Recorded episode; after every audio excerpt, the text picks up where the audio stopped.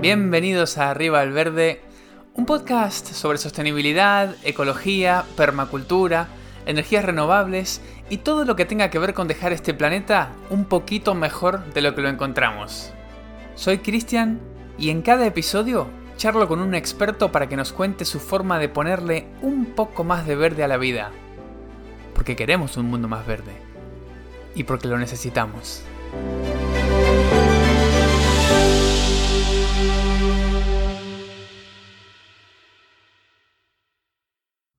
Bienvenidos a un nuevo episodio. Hoy tenemos a un invitado de lujo. Uriol Segarra es ingeniero y fundador de la primera empresa española en ofrecer envases reutilizables para comida para llevar. Vamos a hablar de plásticos con Uriol. Uriol, bienvenido a Arriba al Verde. Hola, ¿qué tal? Muchas gracias por invitarme, Cristian. Muy contento de, de estar aquí contigo y de compartir nuestra experiencia intentando aportar un granito de arena de circularidad y sostenibilidad al, planeta. Me encanta porque de eso se trata justamente este podcast. Bueno, gracias por estar con nosotros, de verdad.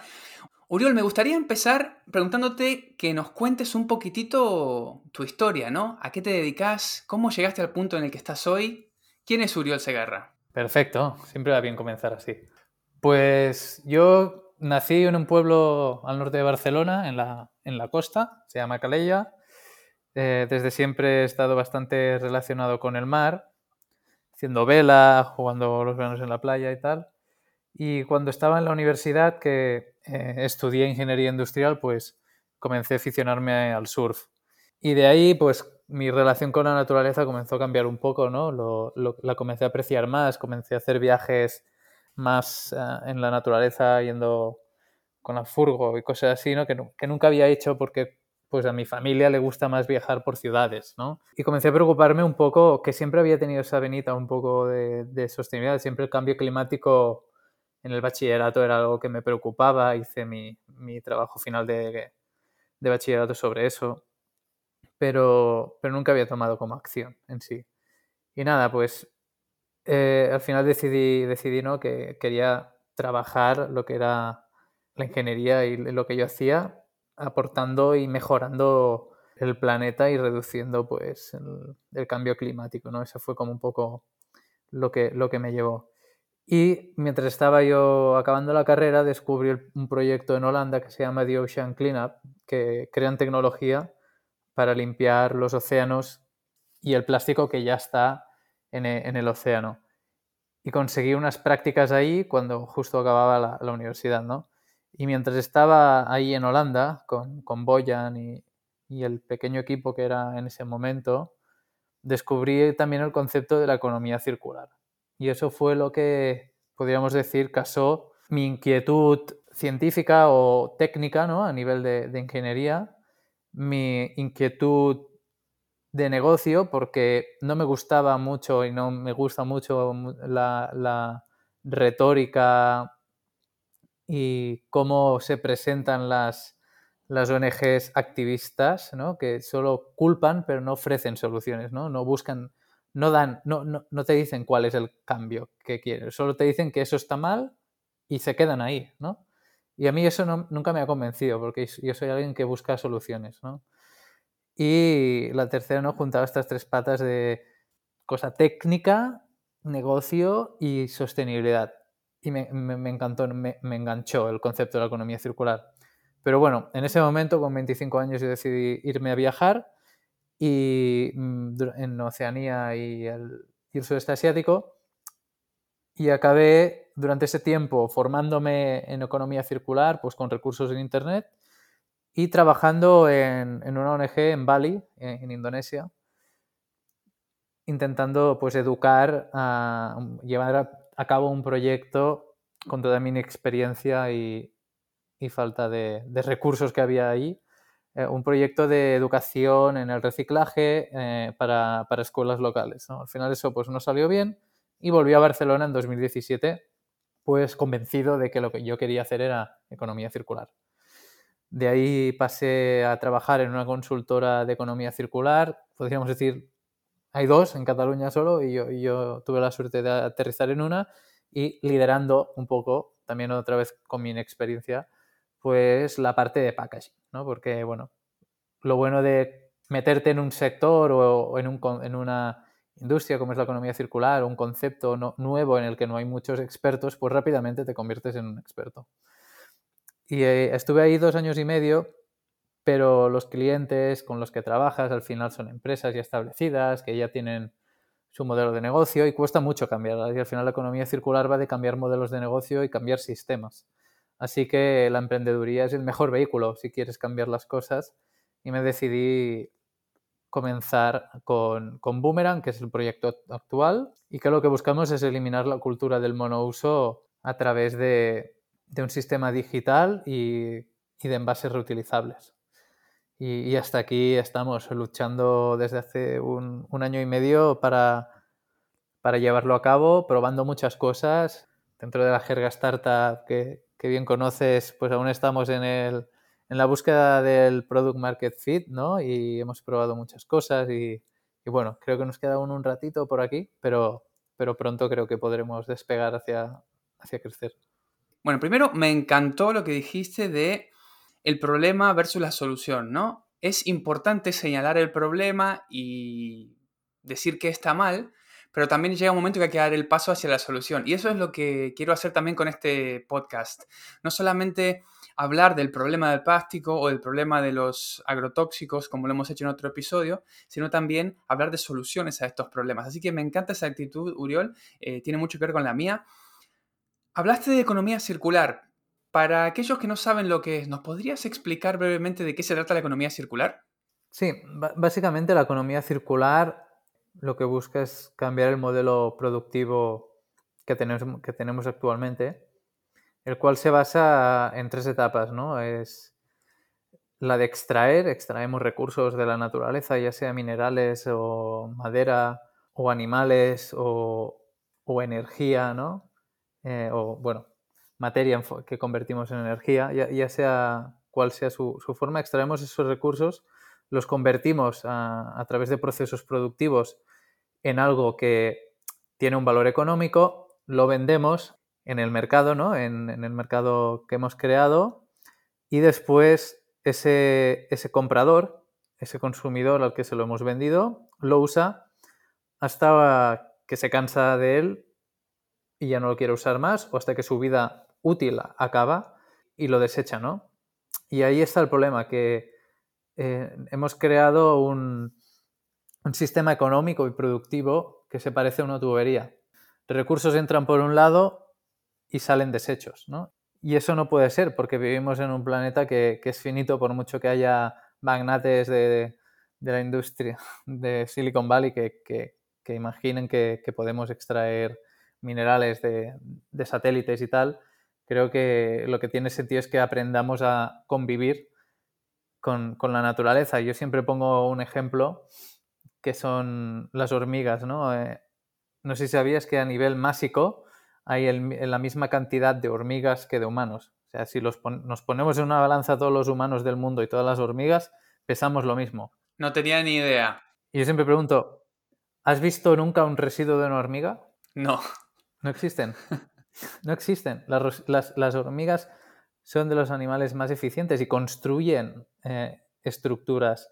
Eh, tienen procesos para fermentar, crear alimentos, eh, construyen casas para que estén a una temperatura, no, o sea, son, formidables, son unos expertos en termodinámica y, son unos animales increíbles y fascinantes. Y no, y no crean nada de residuos. ¿No? Y consideramos una hormiga estúpida, ¿no? Realmente, y un, insecto insignificante y un animal inferior.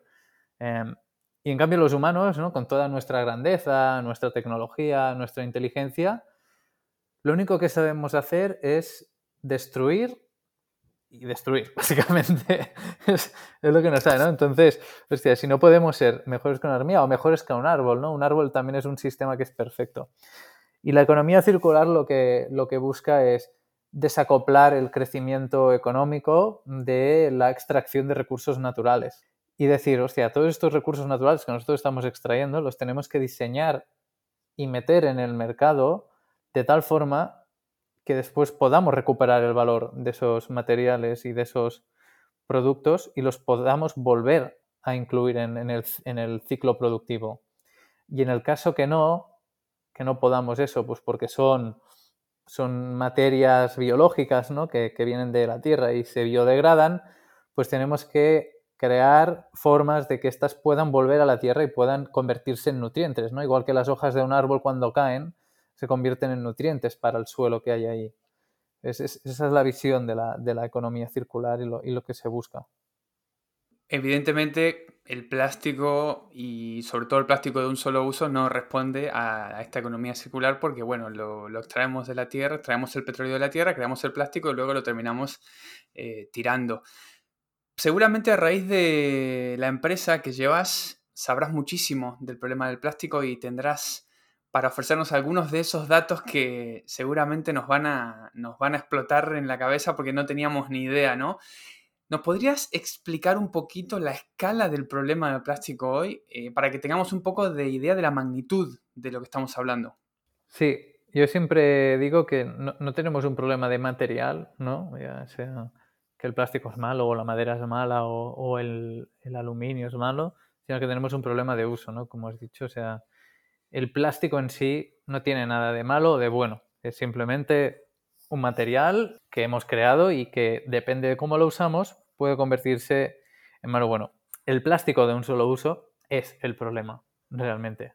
Ese sí que es el problema. Pero también lo es el cartón de un solo uso y es todo aquello que sea de un solo uso y que realmente no tiene por qué serlo, ¿no? Porque un árbol que tarda cientos de años en, crecer y después simplemente lo usamos para, yo qué sé, meter una galletita y, lo tiramos, pues tiene poco, poco sentido. Y a nivel de magnitud del problema del plástico en sí, o el plástico de un solo uso, bueno, eh, realmente es, desastroso, ¿no? Se, cree que a día de hoy ya se puede encontrar plástico en cualquier océano del mundo y hay, datos curiosos eh, a nivel de que no solo es el plástico de un solo uso, sino que también tenemos problemas con las fibras sintéticas, que eso la industria de la moda pues em, está muy preocupada por, ese aspecto, ya que las fibras sintéticas tienen por una parte cosas muy buenas como mayor durabilidad, precio evidentemente, pero también pues tienen una vida mucho más larga, duran más, etc. Y claro, eh, el problema es que cuando las lavamos pues microfibras se filtran a por, las tuberías y, y, acaban, y acaban en el mar contaminando, ¿no? Entonces, otro de los problemas es, es, es, lo que he dicho, que la economía lineal lo que ha creado es un sistema en el que ponemos productos de envases, sobre todo, en el mercado sin saber muy bien qué va a pasar con ellos cuando acabe. Y se creó la falacia un poco del, del reciclaje solo para pues poner como un parche, ¿no? Pero realmente lo que muchos antes, hasta hace muy poco, etiquetaban como reciclaje y se contabilizaba como reciclaje en las estadísticas oficiales, era realmente una exportación a un país del, en vías de desarrollo o un país, ni en vías de desarrollo, un país dispuesto a aceptar ese plástico y que lo almacenaba en otro vertedero y ahí lo dejaba, ¿no? Y él te, te decía que sí, que lo iba a reciclar y después al llegar ahí pues no lo hacía. Yo recomiendo mucho la película Plastic China, está disponible en Vimeo para alquilar y ahí podréis ver un poco pues qué era lo que realmente pasaba con todos nuestros envases de monouso que, o la mayoría que reciclábamos eh, entre comillas eh, aquí en los países occidentales. La mayoría acababa ahí, no se reciclaba. Se, se estima que solo un 13% del, en la producción de plástico a día de hoy pues es, es, reciclada o reintroducida en los ciclos productivos. Y uno de los problemas más grandes es que esta reintroducción normalmente se, se, genera en forma de reciclaje, pero no de un reciclaje en que una botella se convierte en una botella, sino que pues una botella se convierte en un pavimento o en un mix de diferentes plásticos que se usan para crear un pavimento de poco valor o una tubería o un macetero y no es un reciclaje real, es más un subciclaje, ¿no? Porque la, el valor del producto que tú estás obteniendo es menor que el de que, del que partías. Un caso curioso en el que no pasa eso es el de las botellas mm, PET, ¿no? el que estamos acostumbrados de las bebidas o las botellas de agua, Fanta, etc.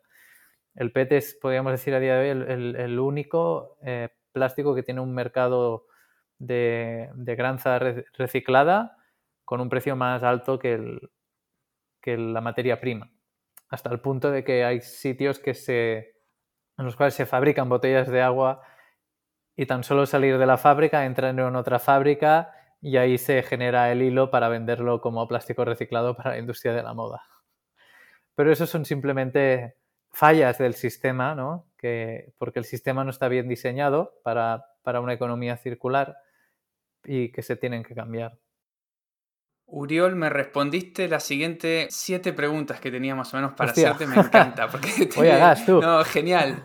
Genial, te iba a preguntar de microplásticos, hablaste de microplásticos, te iba a preguntar de reciclaje, hablaste de reciclaje, eh, nos diste una clase magistral, bueno, diferentes tipos de plástico reciclado. ¿Qué pasa con los otros tipos de plástico? Tengo entendido que hay ciertos tipos de plástico que se pueden reciclar de manera indefinida y otros no, ¿es verdad? O sea, no todo el plástico es el mismo, ¿verdad?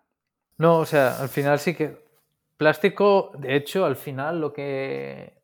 como material a lo que se traduce, eh, o sea, a lo que da nombre, es a una característica del material, ¿no? Que es un material plástico en el sentido que se puede moldear, se puede estirar, se puede deformar y que cuando lo calientas a una cierta temperatura, pues coge todas esas propiedades plásticas. Em, pero hay muchos tipos de plástico, ¿no? Y, hay que diferenciar. Muchas veces ves esto de vasos, ¿no? De estos que están hechos con almidón de maíz que pone, no soy de plástico. No, sí que lo eres. Eres de PLA, que es un plástico, porque ese, ese, vaso, aunque no sea de origen de un petróleo eh, y que sea biodegradable, biodegradable, es un plástico, porque ha sido creado mediante un proceso de termoformación o lo que sea, ¿no? Así que hay, hay mucha, mucho malentendido ¿no? en eso. Como digo, no, no es un problema de material y sí que hay muchos tipos de plástico, se tiene que diferenciar sobre todo entre tipo de origen, ¿no? Origen fósil, petróleo, origen vegetal, que pueden ser muchos, muchos tipos de, origen. Incluso a día de hoy hay empresas que están creando polímeros a partir de, la extracción de CO2 de, la atmósfera. Es una, una, empresa americana. No sé si el proceso aún es muy costoso a nivel energético y demás como para que que pueda realmente ser productivo, pero, pero hay gente haciendo eso, ¿no? Al final no dejan de ser los plásticos, cadenas de carbonos, hidrógenos, con diferentes otras moléculas ahí que, que dan las diferentes características. Entonces, los más comunes son seis tipos de, plástico, que, son los que más se comercializan, los que más se producen a nivel industrial y que son los que puedes ver en el típico diagrama triangular ¿no? Del, que hay en, las diferentes, en los diferentes envases y que te indica simplemente que ese envase está hecho de este material. ¿no? El triangulito no quiere decir que eso se vaya a reciclar o que incluso sea reciclable. ¿Cómo, cómo? Uy, eso me interesa. O sea, cuando vemos el triangulito con las flechitas, no quiere decir que, sea que es reciclable. No, no, no, eso te está diciendo que ese material está hecho de, pues, pongamos, polipropileno, ¿no? y, es un símbolo internacional, pero yo qué sé, si ese polipropileno por dentro lleva una capa de no sé qué, o, es un polipropileno, pero realmente lleva también unido otra parte que lo hace irreciclable, mm, no es reciclable. Eh, en España, eh, lo que marca la reciclabilidad es el, el, símbolo de las flechitas circulares, es un, se le llama el punto verde, que eso lo, gestiona Ecoembes, que es pues la entidad que aquí en España, teóricamente, pues hace de, paraguas y mira por la reciclabilidad de los envases en general de un solo uso plásticos en, aquí, pero, pero muchas veces también dan ese sello a envases que no son reciclables a día de hoy y que simplemente pues acaban mezclados con muchos otros tipos de envases y quemados o como mucho, pues como he dicho, subciclados en tuberías o, maceteros, si tienen suerte. es bastante complicado, es bastante complicado ese, ese tema. Uriol, yo alguna vez he intentado averiguar qué pasa con los envases que reciclo, que tiro, el plástico que tiro al, al contenedor bueno, de los envases, ¿no? Y me meto en internet, eh, en la página de mi ciudad, eh, busco por todos lados, y hay como una especie ahí de nebulosa que no está muy claro. O sea, yo lo que querría encontrar en internet es que mi ciudad me diga, mira, con tu envase de agua, bueno, no, no bebo agua envasada, pero con tu envase de lo que sea, hemos hecho esto. Y sin embargo, eso no se ve. ¿Te parece que esa oscuridad, por decirlo de alguna manera, se debe a todas estas complejidades de las que hablabas?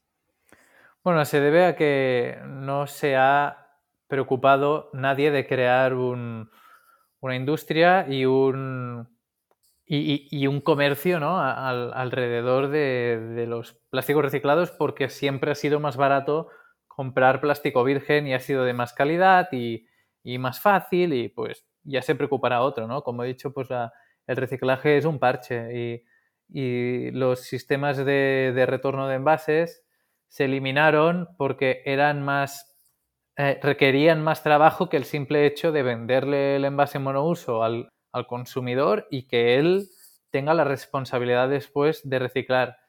Y se ha creado esta, esta culpabilidad, de, ese, enfoque, sobre todo como se, enfoca aquí en España, de culpar al consumidor, ¿no? Y de, de, que eres tú el que no recicla y es tu culpa que, y es tu deber y tal. Y no, es verdad, o sea, yo no puedo escoger si voy al supermercado, si quiero mi bebida gaseosa específica, ¿no?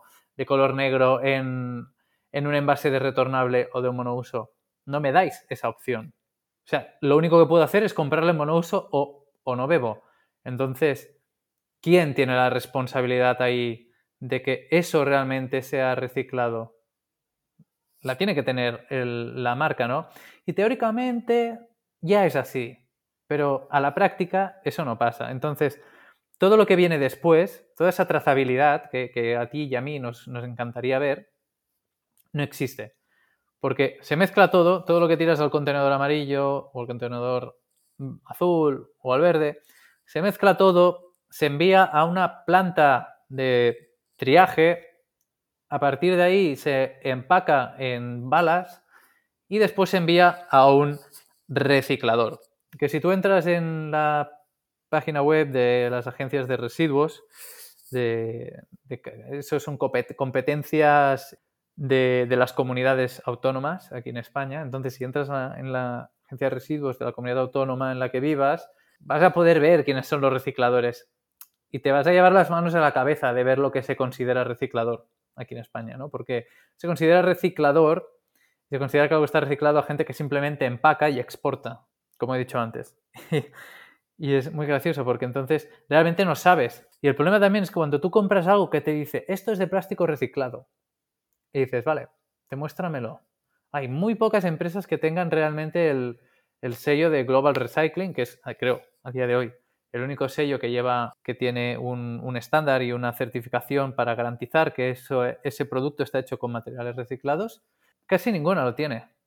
Casi ninguna. Simplemente con el claim a la gente ya le vale, ¿no? Y ese es un problema. Nos falta Igual que tenemos, ¿no? Hemos creado un sistema súper robusto con la seguridad alimentaria, nos intentan vender que no se puede crear con, el reciclaje o con los, con los recursos y con la circularidad.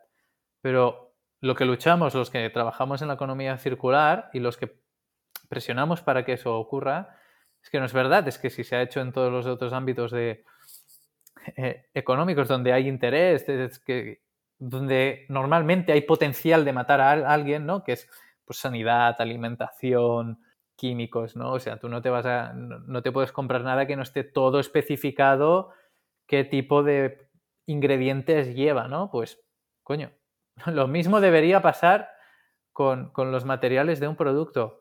Hay el concepto este que, yo trabajé bastante en la consultoría del el, pasaporte de materiales.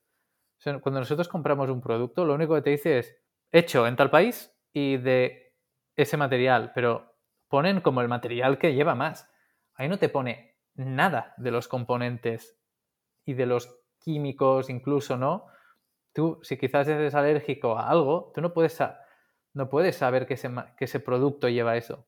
Entonces se tienen que crear, comenzar a crear pasaportes de materiales para que tú puedas saber que los materiales que componen ese producto que estás comprando son tal, tal, tal, tal.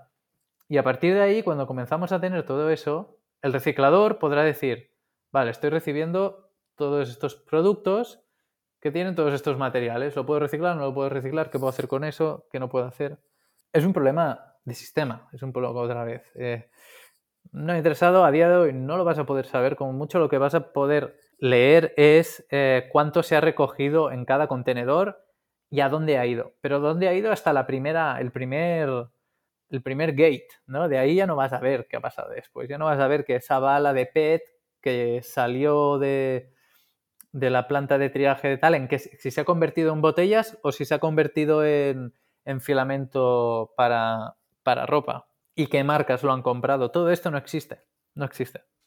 Bueno, Uriol, creo que nos estás dejando muy claro que esa actitud de, bueno, yo compro la comida para llevar en envases de plástico o cualquier cosa en envases de plástico, pero luego lo tiro en el contenedor porque soy responsable eh, o incluso hasta lo lavo porque me gusta que esto se pueda reciclar, que eso en realidad no nos garantiza absolutamente nada y que hay que buscar una solución que vaya a la raíz del problema. Vos estás planteando una solución muy interesante, eh, pero antes de hablar de ella, la pregunta que te quería hacer es, ¿los envases compostables, por ejemplo, solucionan este problema del que hablamos? Sí, solucionan parte de él, pero también al mismo, al mismo tiempo, em, en España otra vez, la infraestructura de la que disponemos para compostar, solo existen dos comunidades autónomas. Quizás Madrid ya también, que sería la tercera. Pero a día de hoy, que yo tenga entendido, solo existen dos, y es Cataluña y País Vasco. Entonces, tú pones un envase compostable en Málaga y va a acabar en el vertedero. Y, lo peor es que un envase compostable en el vertedero no te va a generar un poco de CO2, que bueno, pues es lo que generaría el, envase de plástico monouso. Va a, va a hacer una digestión anaeróbica, ¿no? Y va a emitir metano, que es un, es un gas de efecto invernadero 24 veces más potente que el CO2, que, el dióxido de carbono. Entonces, estás creando un problema aún peor poniendo ese envase en el mercado a día de hoy.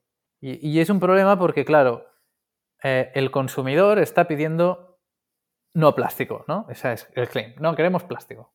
Entonces, ¿qué hacen las empresas? Ah, coño, nos piden no plástico. Vamos a cambiar todas las botellas a PLA. O todos los vasos del festival o van a ser ya no son de, ya no son de polipropileno, sino que van a ser de PLA, que es muy bueno, que está hecho de almidón de maíz. Y estás creando dos problemas. Uno, quizás para crear ese almidón de maíz a día de hoy, o sea, para crear ese, ese envase, a día de hoy hay un granjero que va a decir, hostia, me sale más rentable vendérselo al fabricante de vasos que no venderlo como pienso para, para animales. Así que quizás en otra parte del mundo estás creando un problema de hambre. Eso aguas arriba, ¿no? Antes de que te llegue a ti. Y además, después estás enviando todos esos envases cuando lleguen, porque seguramente la mayoría de la gente además se va a confundir y lo va a tirar en cualquier contenedor. Todo eso, lo que llegue, va a llegar a la planta de compostaje y a la planta de reciclaje. El de la planta de reciclaje va a decir, hostia, esto es pelea, a mí no me sirve, y va a ir al vertedero o a la incineradora. Y los otros, lo mismo, ¿no? Esto no hay planta de compostaje. Si hay, a día de hoy tampoco puedes simplemente compostar una carga puramente de envases compostables, por lo tanto, de igual forma va a decir, lo siento, no lo puedo procesar y lo va a enviar al vertedero o lo va a enviar a incinerar. Con lo que estás creando un problema en las dos partes del sistema. y el tema es que, claro, para que se creen las infraestructuras hace falta la demanda, ¿no? Porque si no, pues no hay dinero. Y es ese, es ese huevo gallina, ¿no? Que yo también estoy viviendo con Boomerang, de, bueno, me estás pidiendo que no ponga plástico, pero no, tengo, no hay infraestructura para compostar. Y eso al final pues va, es un poco también de falta de, visión ¿no? y de anticipación por parte de, la, de los gobiernos y demás, ¿no? que hostia, si ven eso, pues comienza a invertir ya en plantas de compostaje o no invierte en otros tipos de soluciones, ¿no? Como es la reutilización. Y no te dejes influenciar por los lobbies del monouso. Pero bueno, es eso. Entonces, los envases compostables sí que van a estar ahí y hacen falta. Y por ejemplo, a mí me gusta poner mucho un ejemplo que, por ejemplo, estamos viendo en Boomerang, que es una, startup eh, inglesa que se llama Notpla. Y ellos hacen unos sachets, que son los sachets, el envase, es el peor enemigo, o sea, es el rey del envase lineal porque es pequeño, es multicapa y tiene una vida útil de 10 segundos. Son esos, son los ketchup, las mayonesas individuales, ¿no? Que están hechas de, llevan unas capas de aluminio, de plástico, está hecho eso de todo, de todo tipo de materiales. Y después, ¿no? Tú lo consumes y eso no se va a reciclar, no se va a nada, y hay millones y millones y millones de esos envases por el mundo desechados. Y hay esta startup inglesa que se llama Notpla que ha creado un envase monouso hecho a partir de algas marinas que es comestible, es biodegradable en seis semanas, si no recuerdo mal, o sea, compostable en seis semanas, y eh, puede almacenar diferentes tipos de líquidos y, salsas, ¿no? Y está trabajando en ello y pues para mí es una solución increíble. Porque un envase reutilizable para ese uso no tiene sentido. No vas a poner salsitas en envases reutilizables. Después hay otros, otros usos, como pueden ser eh, los detergentes, ¿no? los concentrados de detergentes. O sea, a día de hoy, cuando tú compras un detergente, básicamente estás comprando 90% agua, 10% eh, el detergente en sí. Lo que pasa es que ya viene diluido. Entonces, hay varias empresas, no nuevas, ¿eh? ya, ya hace tiempo que esto existe, pero que ahora se han puesto más eh, manos a la obra, que lo que ofrecen es el concentrado y con ese concentrado, tú después en casa, tú compras solo el concentrado, tienes tu envase reutilizable, pones el concentrado, pones el agua y se diluye, ¿no? Y ese, ese envase monouso en el que viene el concentrado se diluye al mismo momento con el agua. Hay algunos que se diluyen eh, creando microplásticos, hay otros que no, ¿no? Que se biodegradan y son compatibles con la biosfera. Otros son inertes, que tampoco pasa nada, ¿no? Hay mucha materia inerta en el, en el planeta. Bueno, vos planteas una solución con tu empresa muy interesante que es reutilizar los envases, ¿no? Que es algo que hacían mis padres, mis abuelos y probablemente los tuyos también. Antes las bebidas, incluso, bueno, la leche, mientras más atrás nos vamos, más se reutilizaba, ¿no? Y eso, bueno, de a poco se dejó, se dejó de hacer. Pero vos como Boomerang lo estás reviviendo esto para un un nicho particular que es la comida para llevar, ¿verdad? Contanos un poquito cuál es la solución que estás planteando con Boomerang y cómo está funcionando. Sí, o sea, a nivel conceptual es lo que dices, es algo que em, pues nuestros padres, abuelos, bisabuelos ya hacían y, y que hay partes en el mundo que aún se hace y hay zonas en Alemania que lleva haciéndose ya desde siempre, ¿no? Pero es el de la reutilización, es el de que tú te, lo que pagas es el, el, el, contenido y el envase simplemente te es prestado y después lo tienes que devolver. Y lo puedes devolver, en nuestro caso, en diferentes sitios, ¿no? No hace falta que sea el sitio porque, seamos claros, al final, con lo que estamos, nuestro mayor enemigo es la conveniencia del monouso. O sea, no es el plástico, no, es la conveniencia, es lo práctico y lo fácil que es. Y a día de hoy tenemos una sociedad que se rige por la conveniencia. Si tú no creas algo que sea cómodo, conveniente y fácil y barato, la gente no lo va a usar. O sea, Amazon se ha creado basándose en eso, ¿no? Y, el tío lo tenía muy claro. Entonces, yo lo que tengo muy claro es que la solución que nosotros propongamos tiene que ser conveniente, ¿no? Entonces, la primera propuesta para que cuando tú vayas a pedir comida para llevar y te la pongan en un envase reutilizable, era que no lo tengas que devolver solo en ese restaurante, ¿no? Porque, hostia, quizás te pilla lejos o no quieres ir cada día a ese restaurante, quieres cambiar o no te apetece ir en una semana. Lo que hicimos es, vale, pues tengamos un envase que es genérico, que comparte diseño, ¿no? Que es, uno único y el cual lo puedes conseguir en diferentes sitios y que también lo puedes devolver en, en diferentes sitios, ¿no? Y creamos esa red. Entonces, de ya haces el sistema un poco más cómodo porque tú ese envase no hace falta que lo devuelvas al mismo sitio donde te has ido. Pongamos que tú comes tres días a la semana fuera, pero el lunes te gusta ir al sitio de poke y el jueves te gusta ir al sitio de pasta. Pues ¿no? el lunes ese envase que te llevas del sitio de poke lo pones en la oficina Y el jueves, cuando vas al sitio de pasta, te lo llevas contigo y lo devuelves ahí. No hace falta que vayas al sitio de poke, te sientas mal porque no le estás comprando algo y después te vayas al sitio de pasta y compras otro envase ahí. Entonces, hay, hay muchos restaurantes que nos dicen, no, no, es que nosotros ya tenemos nuestros propios envases y para ellos funciona, porque bueno, fidelizan su cliente tal, pero les digo, bueno, lo que vas a conseguir es que haya gente que te venga menos, ¿no? Y, que, y no vas a estar expuesto a nuevos clientes y vas a hacer que la gente no use tu envase, lo verá como algo incómodo. Y para gestionar todo esto, lo que hacemos es gestionarlo a través de una app, ¿no? Para que tú puedas ver los restaurantes que están activos, donde lo puedes devolver. Y lo que hemos hecho es que normalmente estos sistemas de, de retorno de envases funcionan que cuando tú te llevas el envase prestado, pagas un depósito, que normalmente es el equivalente al coste de reponer ese envase, ¿no? Nosotros lo que hemos hecho, porque estamos, estamos básicamente utilizando tuppers, son envases buenos y si tú utilizas Boomerang vas a ver que te llevas tu comida en, en un tupper bastante bueno, bonito, además, y que mucha gente nos dice, oh, me gustaría tenerlo en casa para, que tú no tengas que pagar 6 euros cada vez que te llevas ese envase, lo que hemos hecho es hacer un, sistema de, a través de la app, de depósito inverso. O sea, tú no pagas nada al llevártelo, pero te damos 15 días para devolver ese envase. Si no los devuelves en 15 días, en ese momento entonces pagas el depósito. Es un, sistema que funciona muy bien. Comenzamos realmente probando el sistema de depósito y en esos teníamos un 50% de retorno. Y con el sistema de eh, depósito inverso tenemos un 99% de retorno.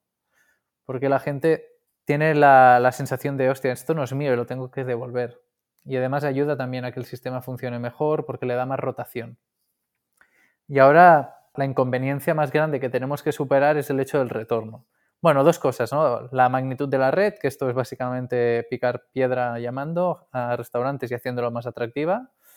Y la segunda es la, el retorno. Y entonces ahí estamos viendo dos formas. Una es expandir al máximo la red para que devolver tu envase sea igual de cómodo que bajar la basura. Y segundo, ofrecer servicios de recogida de envases a base de agregar pedidos. Esas serían dos formas, pero ahí estaríamos ya básicamente acabando con todas las inconveniencias de, nuestra reutilización, porque si tú te puede llegar el envase a casa y también te puede venir alguien a buscarlo, ¿para qué vas a usar un envase de monouso? Ahí ya es, más inconveniente el monouso porque tienes que bajar a tirarlo. claro, sí, sin duda. ¿De qué están hechos los envases hoy de Boomerang? De plástico, de polipropileno.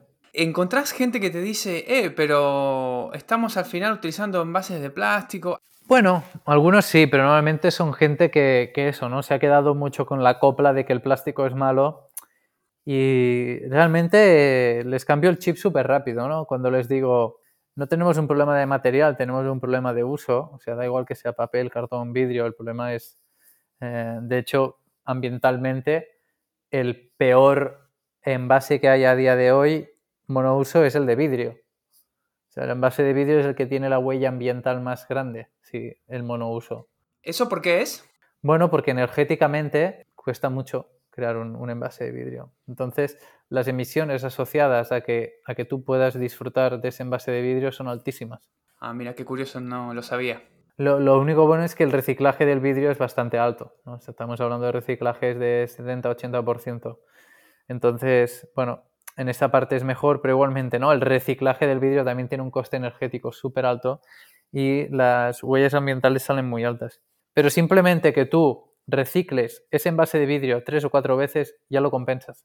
Claro, además el vidrio es muy fácil de reciclar, ¿verdad? Eh, se presta mucho al reciclado. Sí, sí, sí, sí. Es, es un material muy puro, muy fácil de manejar, ¿no? Al final cuando lo fundes, pues recobra sus propiedades. Eso es algo que con el plástico, pues no tiene un reciclaje tan bueno. Igualmente, si tú mezclas diferentes colores de vidrio, ya empiezas a degradar el, producto final. Entonces tienes que mantener intentar mantener una separación de colores para siempre poder, pues de, de un bote transparente de vidrio que era un bote transparente y de un bote marrón o una botella marrón de cerveza, pues que era una botella marrón de cerveza, ¿no? Es por eso que en Alemania se recicla por color de vidrio. Aquí en España lo juntamos todo y después se separa en planta. Con Boomerang estás siendo, seguramente en España, pionero, pero ¿Cómo está el tema de los envases retornables de comida para llevar en otros países del mundo. ¿Hay algún lugar en el que esto sea, digamos, mucho más grande que lo que está pasando con Boomerang? Sí, evidentemente es Alemania. Eh, y, no es casualidad. ¿eh? Em, la cultura alemana tiene muy integrada el concepto del retorno de envases, ¿no? que allí le llaman fan. Eh, yo mismo he vivido en Alemania em, casi un año y medio y realmente es un sistema que todo el mundo utiliza y es el, de retorno de envases, sobre todo en botellas de cerveza, en botellas de agua y gaseosa y tal, y después también vasos y demás en, en discotecas, pubs, beer gardens.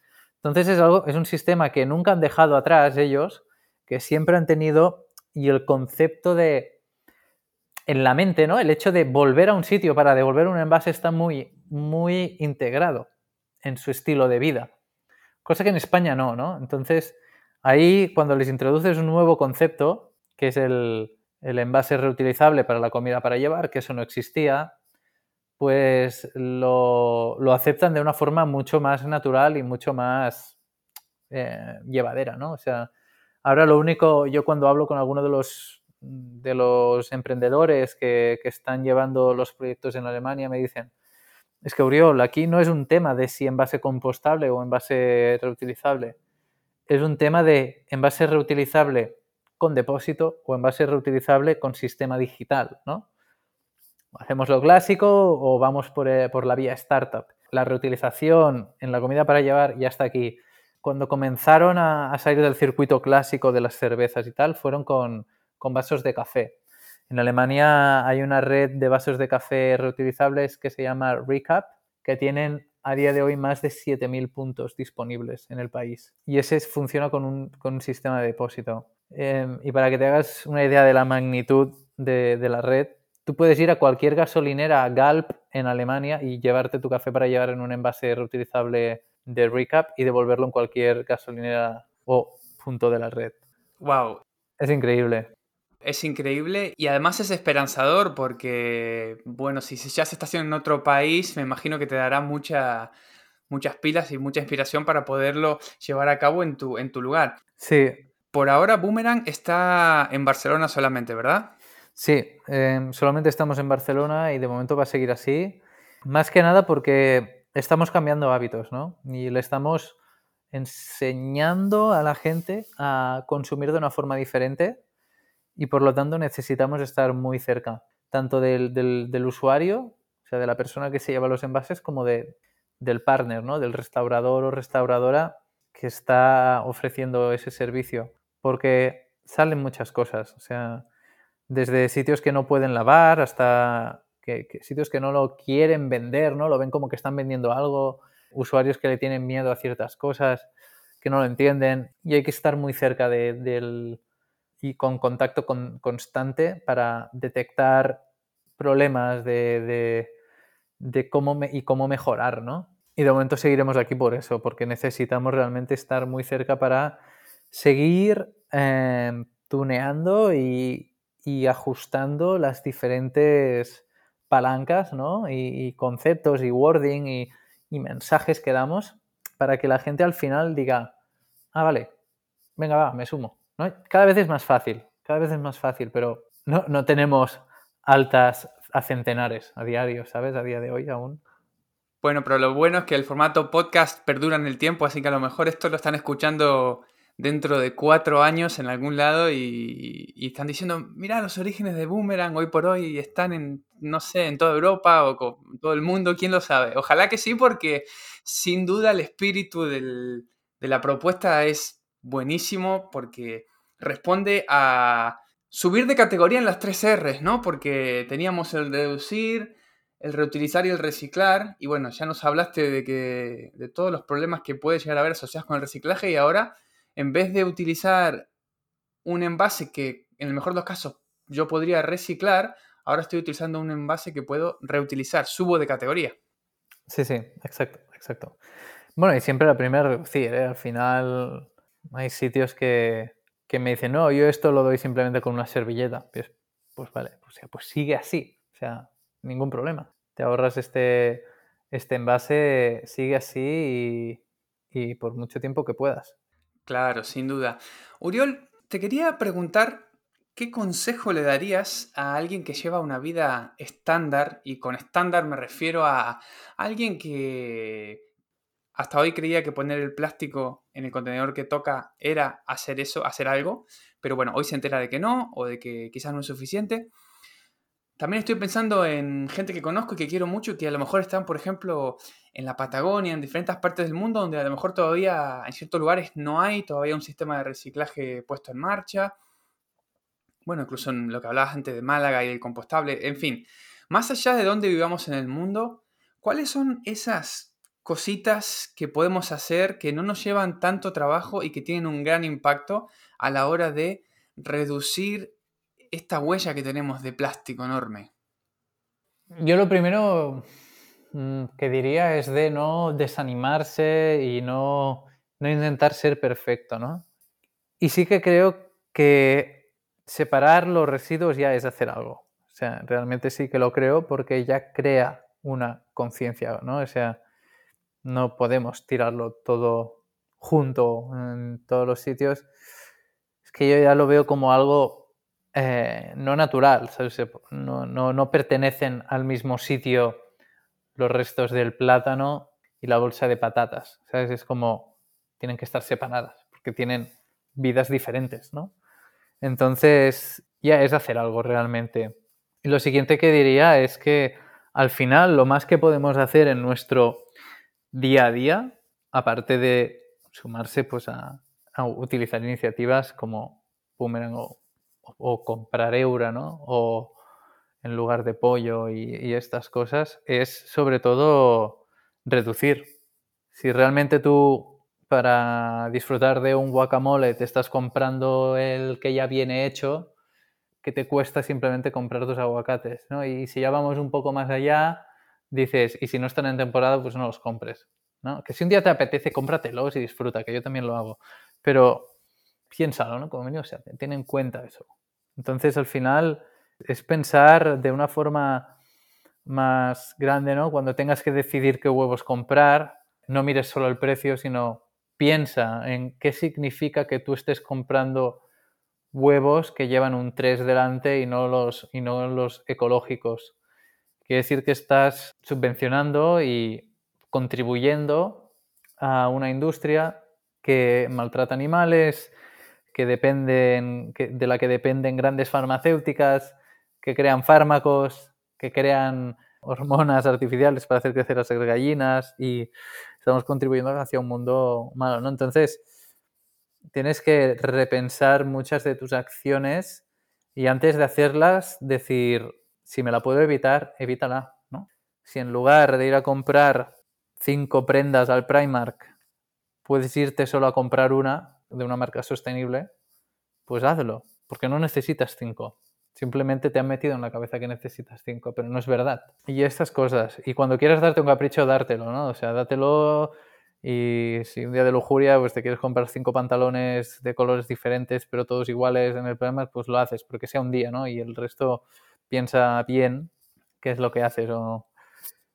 Para mí eso es lo, más importante. Mm, reflexionar, ¿no? Que, todo también comienza con R y RE reducir y, ya después pues cambiar, abrazar las soluciones y utilizar las soluciones que se te ponen de cara.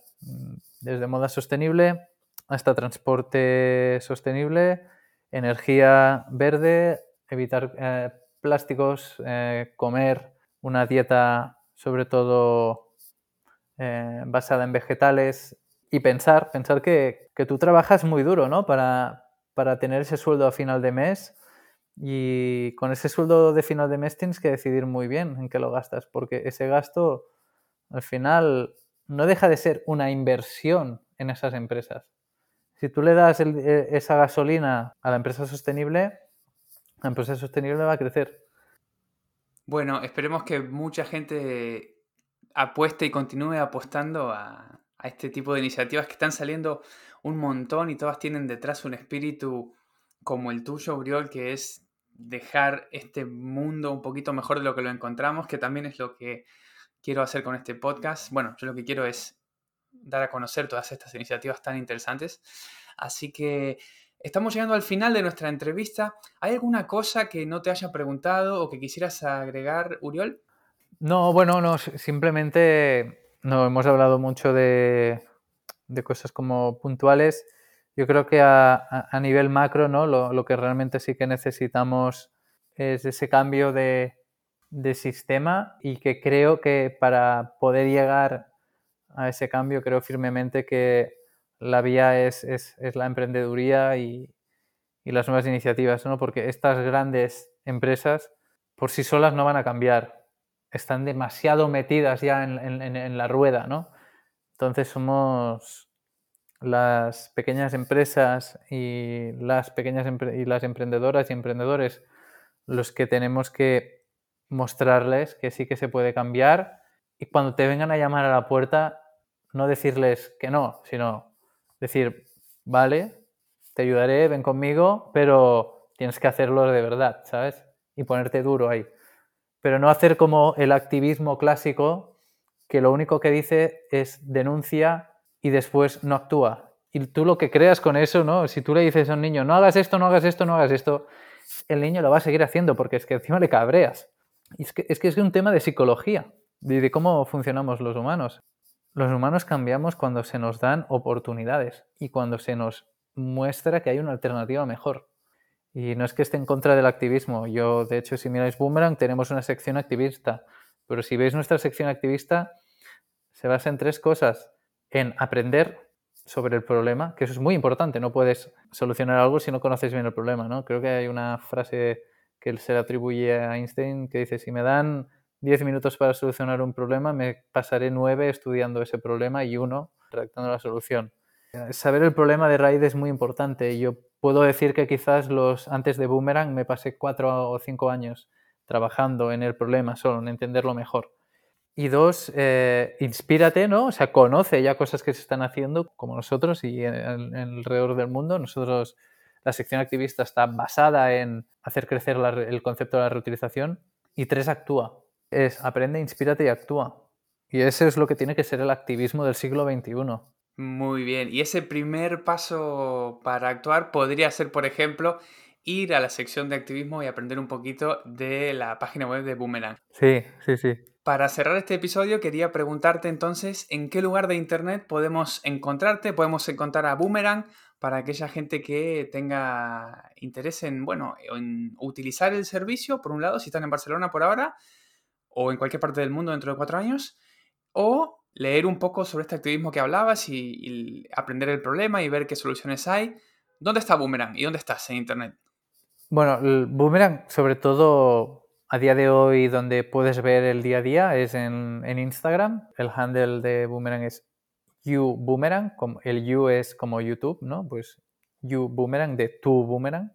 Y después en la web, pues ahí puedes ver los diferentes partners, puedes ver una presentación más normal, ¿no? más clásica de la empresa y tenemos la sección activista en la cual te puedes apuntar a la newsletter activista y después, pues si quieres formar parte de, de la red Boomerang y reducir tus residuos, te puedes bajar la app en la App Store o la Play Store y comenzar a usar Boomerang si estás en Barcelona. Y a día de hoy en redes sociales estoy poco activo realmente. Donde más activo estoy es en LinkedIn. Pero bueno, si necesitáis alguna cosa, el email público de Boomerang lo, leo yo, así que ahí me podéis, me podéis escribir. Uriol, muchísimas gracias de verdad. Ha sido un placer charlar. Aprendí muchísimo y estoy seguro de que quienes, quienes nos escuchen también aprenderán muchísimo. Así que de verdad, muchas gracias. Hasta la próxima y espero de corazón que te vaya súper bien. Gracias a ti, Cristian, por, invitarnos y dejarme aquí charlar a, mis anchas sobre lo que opino. Ha estado muy bien, muy bien, te lo agradezco mucho. Bueno, un abrazo muy grande, hasta la próxima.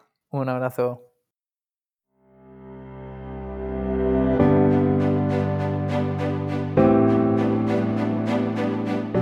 Espero que te haya gustado este episodio de Arriba al Verde. Si es así, te invito a que dejes una valoración en la plataforma de la que te lo hayas descargado. Esto me ayuda a que más gente descubra el podcast y también su mensaje. Además, te invito a que visites arribaalverde.com y te suscribas para recibir un correo cada vez que saco un episodio nuevo. Hasta la próxima.